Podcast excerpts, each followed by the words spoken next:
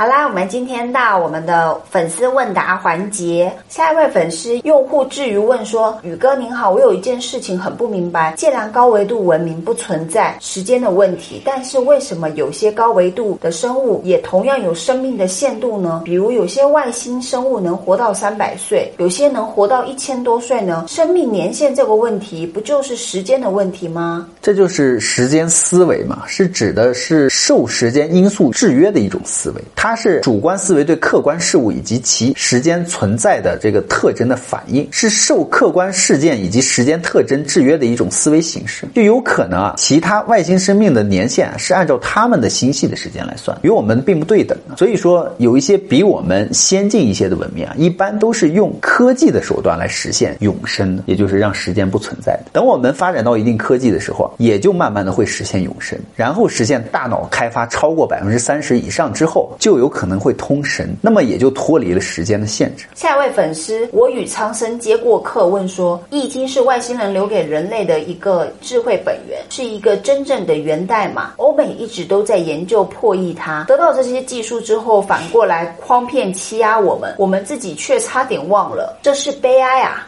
呃，从上古至今啊，《易经》其实已经流传了六千五百多年了。可是随着近代科学的发展呢，《易经》反复的被质疑是一种封建迷信，再加上其内容晦涩难懂嘛，所以其实《易经》啊非常讲究天人合一的一个观念，《易经》中蕴含的天人之道，充分就反映了人类的生命的密码和生命的智慧。所以六十四卦对应的就是六十四个人生决策的一个心法，就说明了比如说我们的婚恋呀、家庭、工作、教育啊基本的发展规律。所以我们人类一定要改。变自己的固定的思维啊，让脑袋开开窍嘛，洞察万事万物的一个规律，顺应规律做事情，逐渐的就修正自己的各种言行，把工作事业做得更好，生活也就可能过得更好。好啦，我们今天的问答环节就到这。喜欢我们频道的朋友，欢迎在下方留言与我们互动哦。别忘了订阅与关注宇哥小唐的频道哦。拜拜，拜拜。